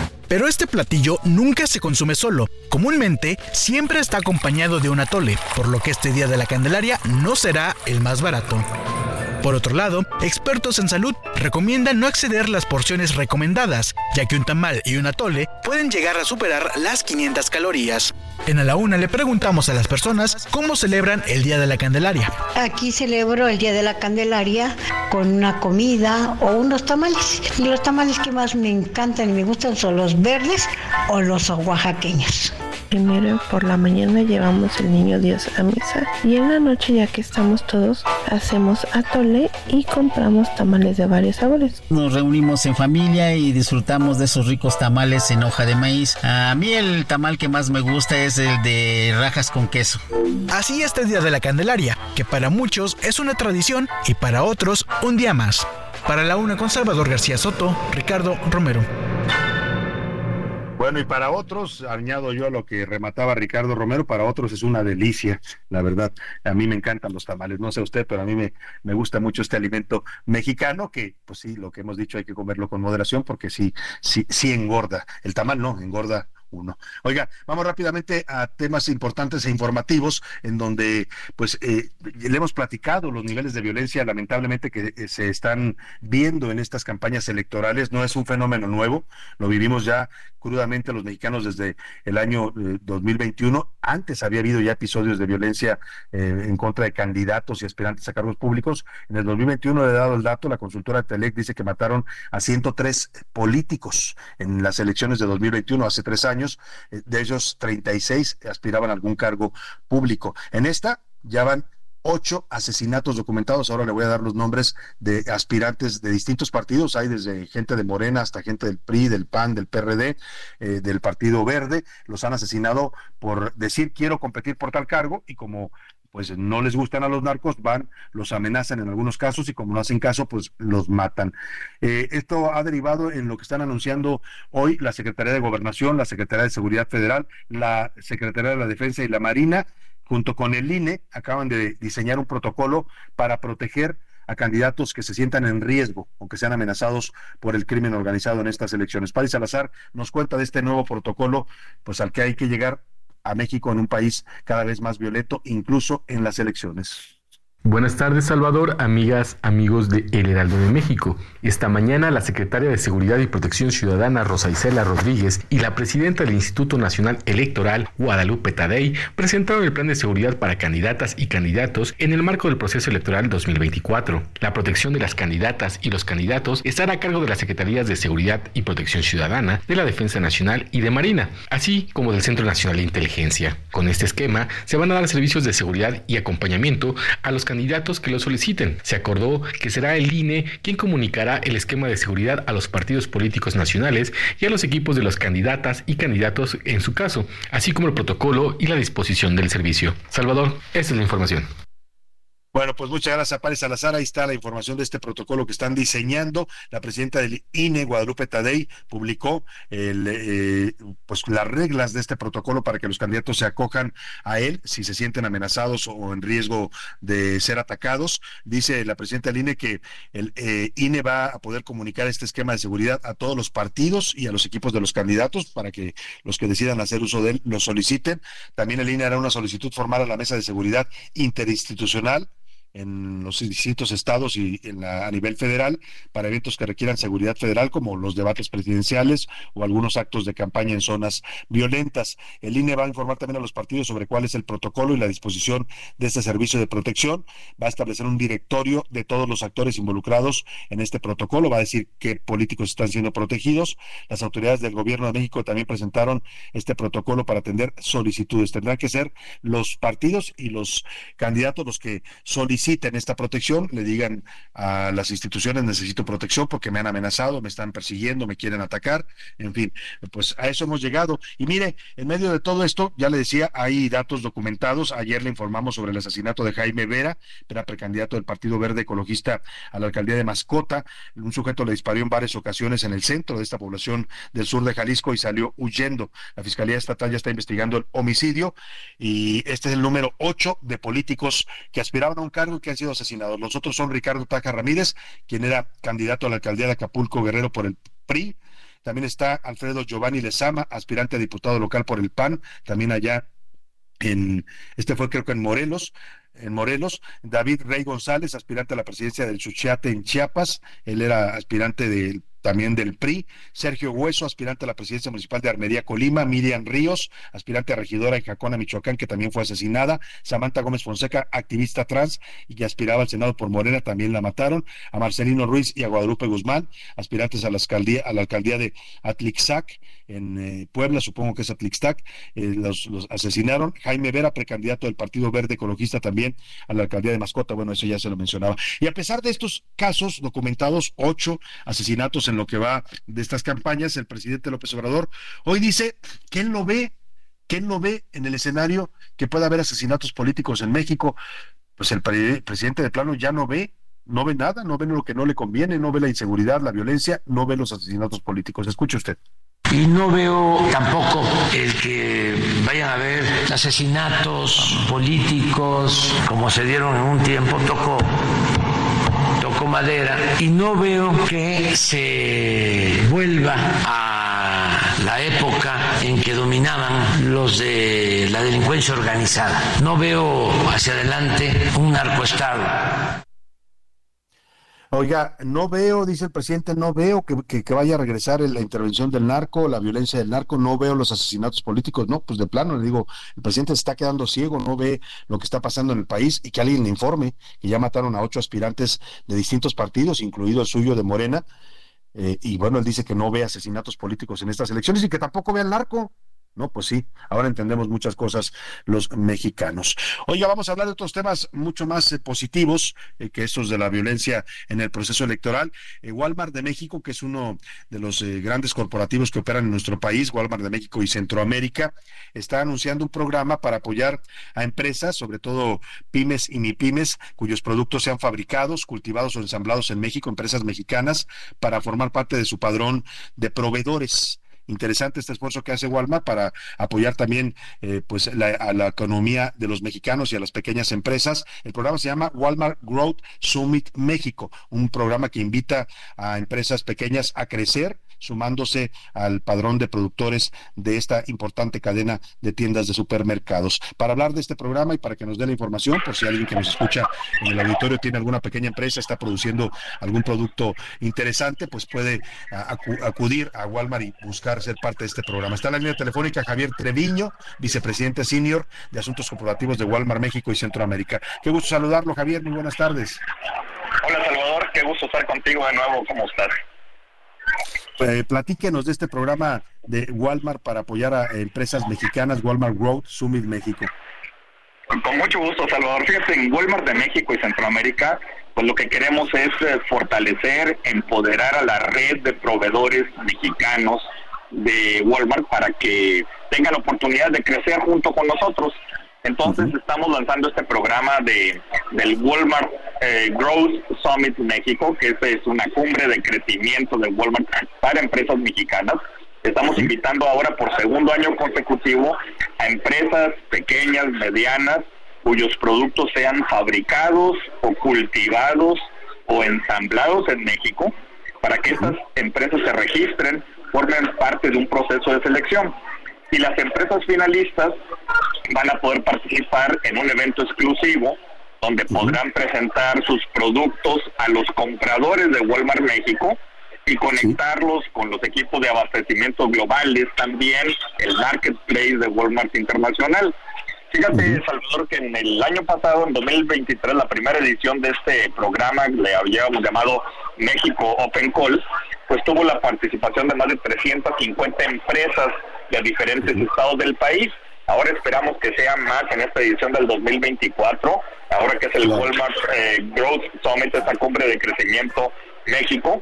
Eh, y, y, lo que queremos es que aquellas empresas que estén interesadas de los diferentes estados se registren. ¿Dónde lo pueden hacer? Los invitamos a que vean la página de Walmart México, que es www.walmartmexico.com, diagonal Growth Summit MX, Growth de crecimiento en inglés, Growth Summit, Summit de cumbre MX, y los invitamos a registrarse antes del 16 de febrero eh, en esta página de tal manera de que ahí nos indiquen cuáles son sus productos, el tipo de la empresa y puedan participar para que puedan ser seleccionados para este evento que vamos a llevar a cabo a finales de abril de este año pues la verdad, felicidades a Walmart por este tipo de iniciativas, es apoyar el mercado mexicano, apoyar a las pequeñas y medianas empresas que, pues eh, la verdad hacen productos bastante de bastante calidad e interesantes en México, así es que, pues ahí está, métase a esta página que ya nos da Javier Treviño, que es la plataforma de Rank, ¿sí? Así es, además fíjate, Salvador, que, que en las tiendas de Walmart, de Bodega Horrera, y los clubes que, que, toda la empresa para el país, sabes, tenemos 3.000 tiendas en todo el país, pero lo que es importante es señalar que, que cerca del 90% de las mercancías vendidas se compran en México. Y lo que queremos es seguir fortaleciendo a los proveedores mexicanos de toda esta red de tiendas de Walmart, de Bodega Horrera y de Sam's Club eh, en México, que se puedan registrar, que puedan participar y los ponemos en contacto con nuestra red de compradores. Perfecto, pues una gran oportunidad para entrar al mercado, al enorme mercado que significa Walmart en México, en Centroamérica y también, por supuesto, a nivel internacional. Ahí está la dirección, se la vamos a compartir en este momento en nuestra cuenta de Twitter, arroba ese García Soto, la dirección completa para que usted pueda acceder a esta eh, página donde puede registrar a su empresa y participar en este eh, evento y esta eh, iniciativa de Walmart World Summit México 2024. Javier Treviño, vicepresidente senior de Asuntos Corporativos de Walmart México Centroamérica, gracias por este información para nuestra audiencia. Muchas gracias, Salvador. Buenas tardes. Muchas gracias, muy buenas tardes. Ahí está el esfuerzo que hacen empresas como esta, pues para apoyar a las eh, empresas mexicanas. Vamos con Oscar Mota, que nos trae más información deportiva. Último minuto en A la Una, con Salvador García Soto. Señor Oscar Mota, ¿qué está pasando? ¿Qué nos trae de último minuto? Rápidamente, que nos Salvador, amigos, de último minuto acaba de fallecer Carl Weathers se acordarán todos los aficionados, pues no solamente del deporte, sino principalmente de las películas. Apollo Creed de las películas de Rocky acaba de fallecer a los 76 años. Y bueno, muy ligado al deporte, querido Salvador, porque él jugó fútbol americano para San Diego State en los años 60 y posteriormente en la NFL con los Raiders, entonces de Oakland. En paz descanse Apollo Creed. Y como un dato extra, querido Salvador, el personaje de Apollo Creed fue inspirado en Mohamed Ali. Entonces, son detalles que, pues obviamente se acordará mucho la gente. Y trascendió tanto este personaje, que era un rival de Rocky en una de las eh, películas de la saga, que terminó teniendo su propia saga, ¿no? O sea, hubo recientemente una película de Creed. Correcto, van tres, de hecho van tres exactamente de, la película eh, del hijo de Apollo Creed. Y obviamente estaremos platicando todo lo que tuvo que ver esta influencia de Apollo Creed en paz descanse. Regresamos más adelante con Oscar Mota y, más temas deportivos. Por lo pronto nos vamos a la pausa y seguimos, seguimos con más para usted aquí en A la Una. No le cambies. Estás en A la Una con Salvador García Soto. Información útil y análisis puntual. En un momento regresamos. Ya estamos de vuelta en A la Una con Salvador García Soto. Tu compañía diaria al mediodía. Existen rumores de que próximamente el jugador de los Kansas City Chiefs, Travis Kelsey, podría proponerle matrimonio a la cantante Taylor Swift durante el espectáculo del medio tiempo del Super Bowl. Más de 900 personas han apostado que sí lo hará y cerca de 2.000 que no. Kansas City. Patrick Mahomes to Travis Kelsey. 39 yard touchdown, deep middle, and a great run after the catch by the best tight end in National Football League history.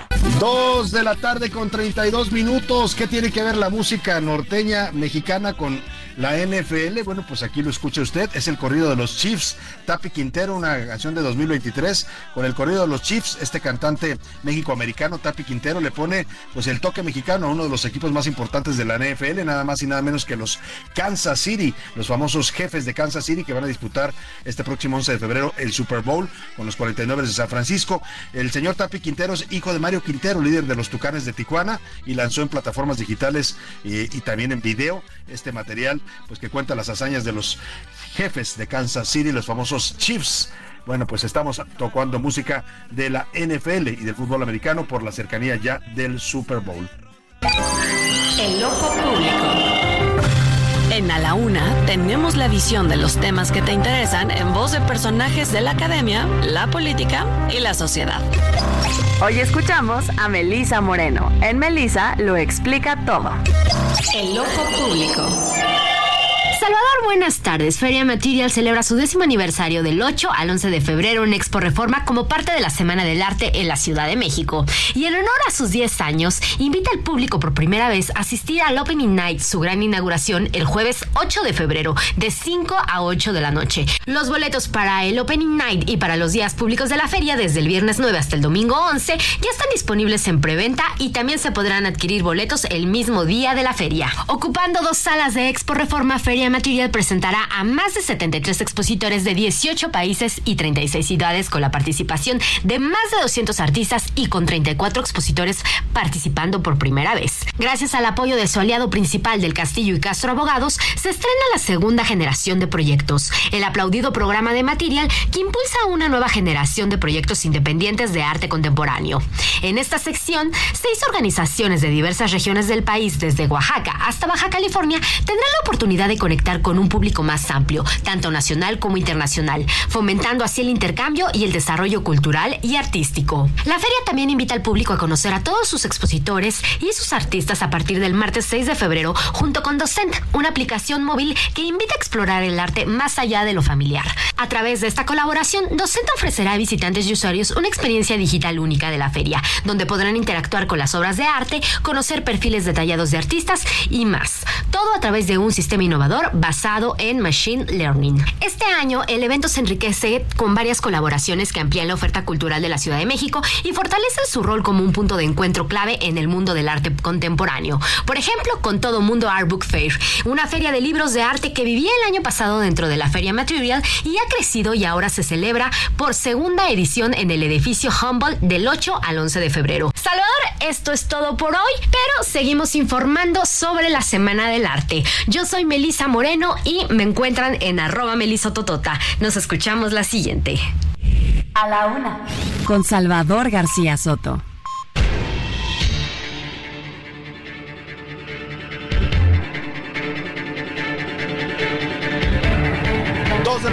35 minutos. Seguimos informándole aquí en A la Una. Escuchamos atentamente a Melisa Moreno, nuestra periodista especializada en temas de cultura, que siempre hace extraordinarias recomendaciones hablando de esta Semana del Arte en la Ciudad de México. Siga siempre las recomendaciones de Melisa, síganla también en sus redes sociales, arroba melisototota, una de las mujeres más informadas del mundo de la cultura y la industria editorial en México.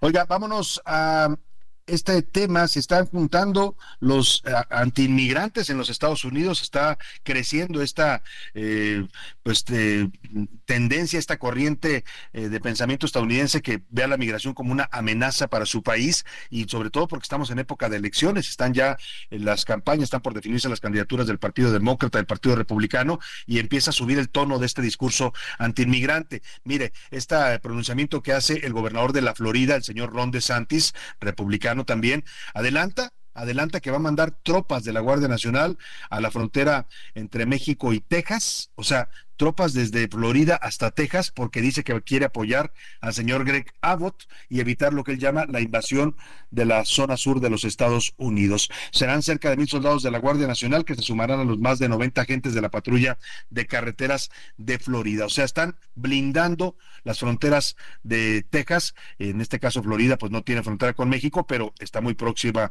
a la frontera con Texas. Así es que dice que va a apoyar el señor DeSantis al antiinmigrante, también gobernador de Texas, Vamos contigo, Lalo Campos, explícanos estas alianzas republicanas contra la migración. Buenas tardes. ¿Cómo estás? Buena tarde, te saludo. La situación política en los Estados Unidos y sobre todo la carrera electoral está teniendo mil facetas y una de ellas la vemos con la decisión tomada y anunciada sobre todo el día de ayer por el gobernador de Florida, Ron DeSantis, donde dio a conocer que poco más de mil elementos de la Guardia Nacional de su estado de Florida serán enviados a la brevedad, deben de estar llegando ya incluso a Texas ¿Y esto para qué? Para reforzar las medidas de seguridad y tratar de impedir paso de migrantes que de manera importante se está dando por todo este estado. Datos del mismo gobierno de Florida se, señalan que en diciembre, solamente en diciembre, más de 300 mil personas fueron detenidas intentando ingresar a, los Estados Unidos por distintos caminos. Todos ellos, claro, sin documentos. Datos del Departamento de Seguridad Nacional incluso, eh, datos preliminares señalan que en 2023 poco más de 3.2 millones de personas intentaron ingresar, como te decía, este país sin documento. Pero ahora Ron DeSantis decide sumarse a la campaña en favor de los republicanos para tratar de impedir de alguna forma el paso migrante. Hasta aquí mi comentario. Buena tarde, soy José Eduardo Campos.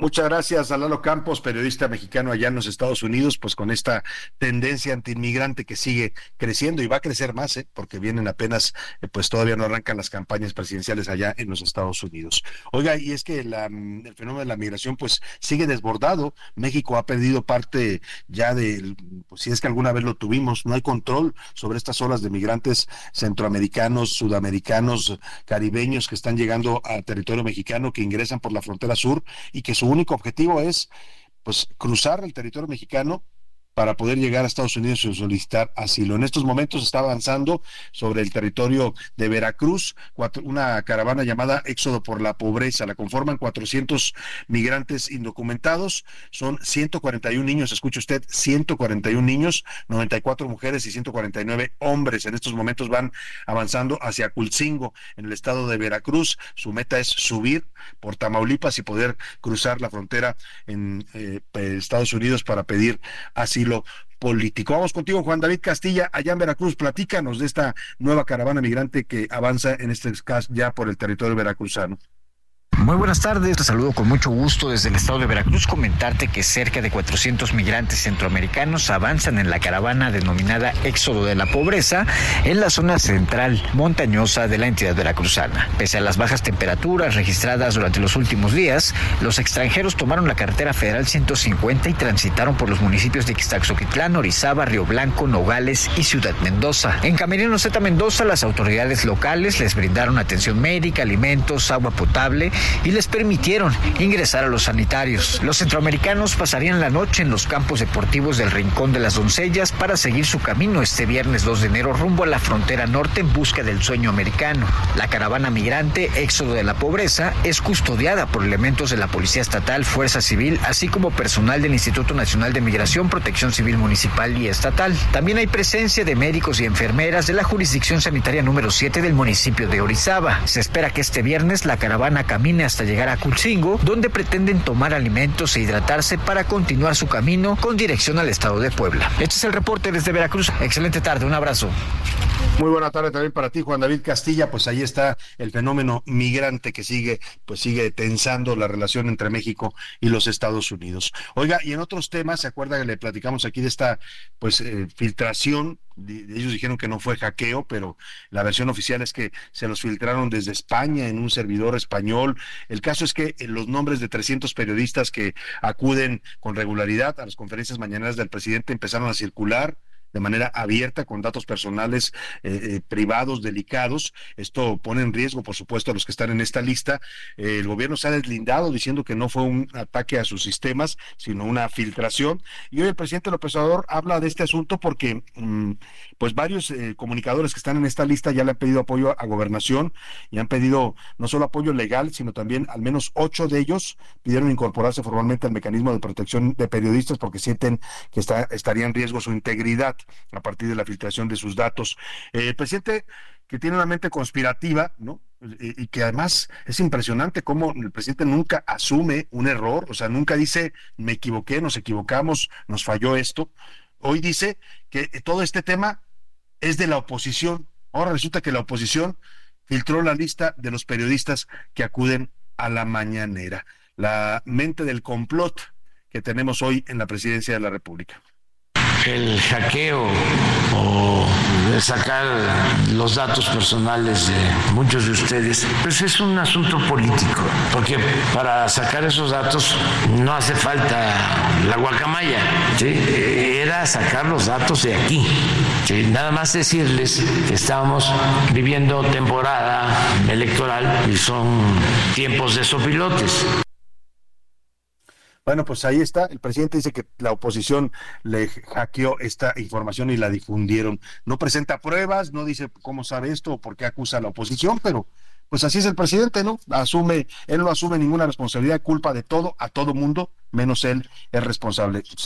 hay datos evidentes de que el gobierno mexicano dejó de invertir en, temas de seguridad cibernética, ha habido ataques a la Sedena, a Pemex, y este caso, pues ahora es muy fácil aventar la piedra y acusar a la oposición. Escuchemos esta nota que nos preparó Ricardo Romero de por qué en este gobierno se incrementaron los hackeos y les robaron hasta la información de seguridad nacional en la Sedena.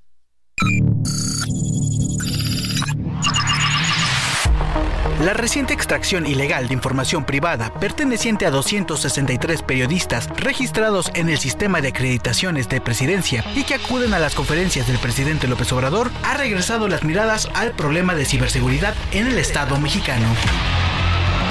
Y es que entre 2019 y 2023, el presupuesto destinado a la seguridad digital de las instituciones federales se redujo hasta en un 80%, dejándolas vulnerables ante miles de ataques cibernéticos. De acuerdo con datos de transparencia, tan solo de 2019 a 2021, el Instituto Mexicano del Seguro Social recibió más de 30.000 intentos de hackeo diarios, equivalentes a poco más de un millón de ataques al final de este periodo. Ante esta situación, el IMSS se vio obligado a implementar una serie de mejoras en sus sistema de seguridad digital a fin de evitar accesos no autorizados y vulneraciones importantes. Otro de los casos más recientes ocurrió en septiembre de 2022, cuando la Secretaría de la Defensa Nacional sufrió un hackeo masivo por parte del grupo internacional de activistas denominado Guacamaya, quienes lograron sustraer hasta 6 terabytes de información y documentos confidenciales, de los cuales aún no hemos conocido en su totalidad. También en noviembre de 2019, un ataque dirigido a petróleos mexicanos afectó alrededor del 5% de las computadoras personales de su red corporativa. En la UNA le preguntamos a un experto sobre la situación que atraviesan las dependencias gubernamentales en materia de ciberseguridad. Habla Adrián Martínez, cofundador de la firma Hack y especialista en ciberseguridad.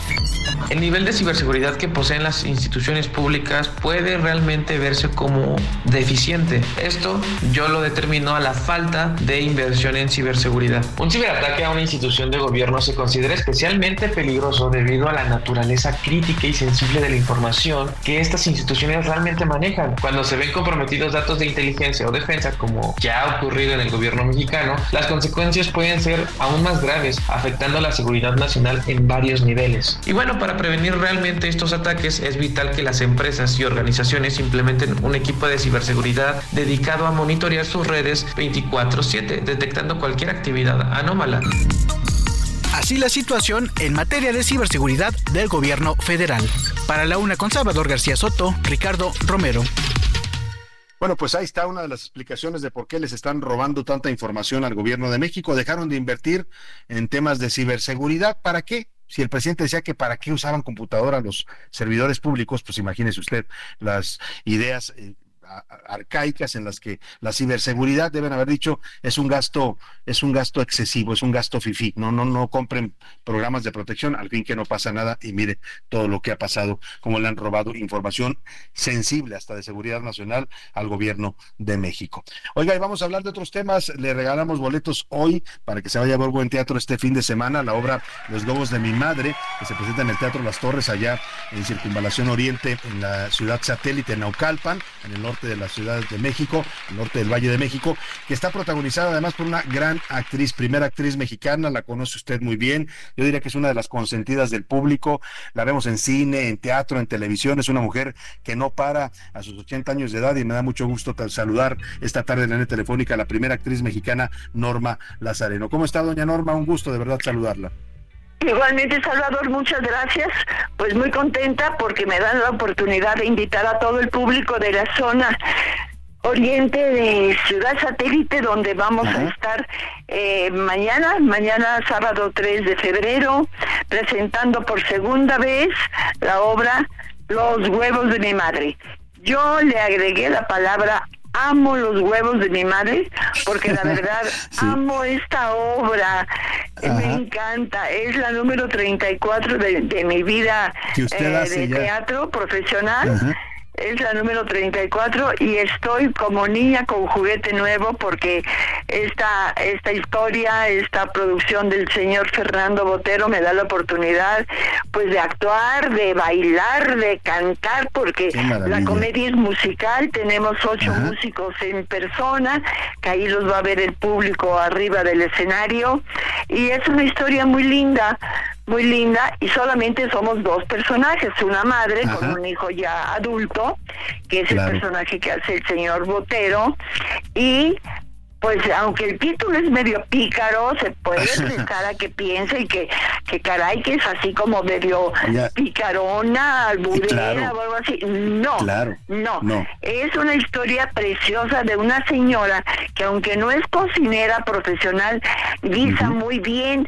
y desde muy chiquito su hijo eh, come un platillo a base de huevos que le hace la mamá con verduras y especies de olor y todo eso, y le hace pensar al niño que como él es un niño de carácter muy cortito y muy vulnerable, este cuando come ese platillo eh, se le se le quitan todos sus malestares. en fin, que el niño piensa que, que se vuelve un son Superman cuando mágicos los de su mamá, ¿no? Su cocina. Exactamente. Entonces, eh, ahí el título se llama Los huevos de mi madre porque es un platillo que ella le hace. Y la historia de grandes rasgos es una mujer que adora al hijo, pero lo adora de una manera equivocada, con una exageración, con una posesión del lo criterio del hijo. ¿Perdón? Lo sobreprotege, es posesiva con él.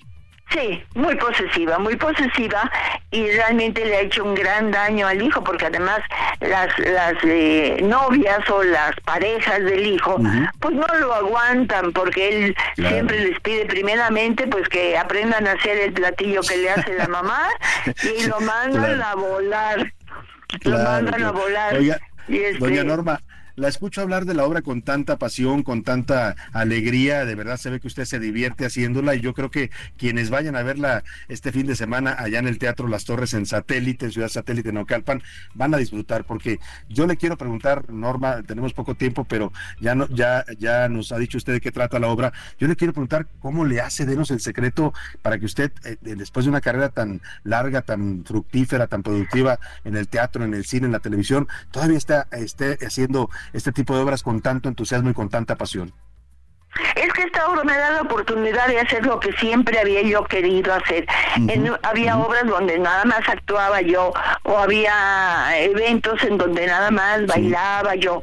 Y aquí se conjuga todo y tiene un mensaje tan real, tan auténtico que se presta para que la gente, aparte de que se divierta, reflexione acerca de la relación entre padres e hijos interesante, de verdad vale la pena ir a ver a una gran actriz, primera actriz como Norma Lazareno cantando, bailando y haciendo lo que tanto le apasiona que es la actuación en teatro. le deseamos todo el éxito Norma y vamos a estar muy atentos, ya nuestro público irán a acompañarla por ahí, ya regalamos los boletos, en un momento más daremos los nombres de los ganadores.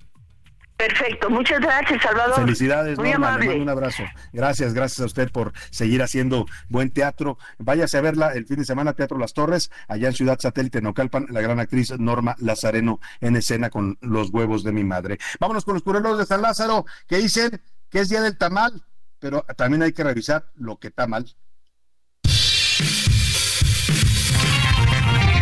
Tamal, dame un tamal es la costumbre, quiero mi tamal. A ver, a ver, ahí le va, jovenazo. Está mal la salud y está mal la educación. Nada más dígame si los quiere en guajolota o en plato. Tamal, dame un tamal. Es la costumbre, quiero mi tamal. Mira, y, y si no te llenaste, también traigo tamal, la seguridad. Y ese viene doble, joven. A ver si se lo acaba. Sin albur o si quiere con albur. Tamal, dame un tamal. Es la costumbre, quiero mi tamal. Tamal, dame un tamal. Es la costumbre, quiero mi tamal.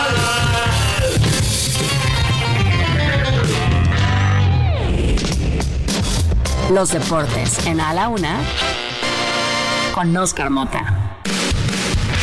Señor Oscar Mota, ¿cómo está? Mi querido Salvador Gracias Soto, rápidamente recordarle a los amigos, por si no lo habían escuchado, los Yankees de Nueva York enfrentarán a los Diablos Rojos de México aquí en la Ciudad de México el 23 y 24 de marzo. La última ocasión, querido Salvador, amigos, que los Yankees habían jugado partidos en México fue en 1968, ya llovió, como dicen, en el extinto Parque del Seguro Social. Y por último, la CONADE tendrá que pagarle 15 millones de pesos al esgrimista Paola Pliego por daño moral. Lo platicamos la próxima semana. Ya está, mi querido Oscar. Muchas gracias, buen fin de semana y la próxima semana también escuchamos tu reportaje que nos hiciste sobre el fenómeno Taylor Swift en la NFL. Vámonos con José Luis Sánchez. José Luis, ¿qué nos tienes? Y sobre todo, ¿ya hay ganadores para el teatro, para el fútbol, todo lo que regalamos el día de hoy? Salvador, se fueron volando los boletos y gracias a todos y a todos por participar. Rapidísimo les cuento. Para los huevos, que ya nos dijeron, amo los huevos de mi madre, así como lo quiere decir la obra. Bueno, los ganadores, Georgina González, Manuel Bonilla, Ana Rosalía Garza, Cuitláhuac Plata y y Jorge Domínguez. Para el Escape Room, Aide Flores, Ramiro López, Carlos Gaitán, David Bolaños y Claudia Palacios. Y para ver el Pumas Pachuca Femenil, Noemí Flores, Noel Lugo y Cintia Padilla. Ahí están los ganadores, se los vamos a entregar. Ahorita nos ponemos en comunicación con todas y con todos, Salvador. Y ya que andas por ahí, algo importante que informar de último minuto a nuestro auditorio antes de despedirnos. Algo importantísimo, Salvador, fue detenido eh, un, em, extorsionador que es era conocido como la Peggy, era el principal operador del cártel de los Viagras y encargado, Salvador, del cobro de extorsiones y empresarios y productores de limones. Salvador, tú lo llevaste en tu columna también el año pasado. También el año pasado hubo esta fuerte crisis y bueno, pues uno de los principales operadores de extorsión, este señor Alberto García Flores, alias La Peggy, fue detenido esta tarde justamente ahí en la Michoacán acusado de esta extorsión en contra de los limoneros. Bueno, pues ya agarraron a un extorsionador, les faltan otros mil porque andan por ahí en el territorio nacional. Muchas gracias, José Luis. Gracias a usted, le quiero agradecer el favor de su atención tanto hoy viernes como toda la semana. Y ya sabe que todo este equipo lo esperamos el próximo lunes. En la producción Rubén Esponda, en la información y los reportajes José Luis Sánchez, en la coordinación de invitados Laura Mendiola, en la redacción Milka Ramírez, Iván Márquez, eh, Diego Gómez, Ricardo, eh, Ricardo Romero, aquí nuestro operador Luis eh, Sánchez. Luis, y a todos, la verdad, a todos les agradecemos siempre el favor de su atención. Que pase una excelente tarde, provecho, que tengan un fin de semana, descanse. Aquí lo esperamos el lunes a la una.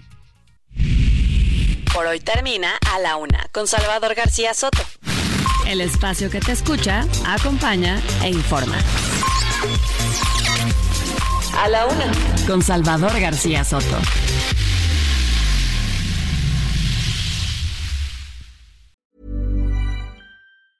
Hey, it's Paige DeSorbo from Giggly Squad. High quality fashion without the price tag. Say hello to Quince.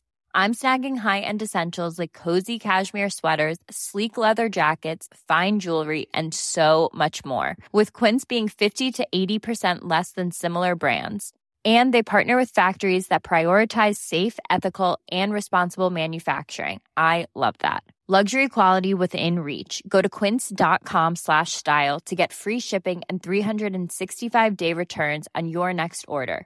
quince.com slash style.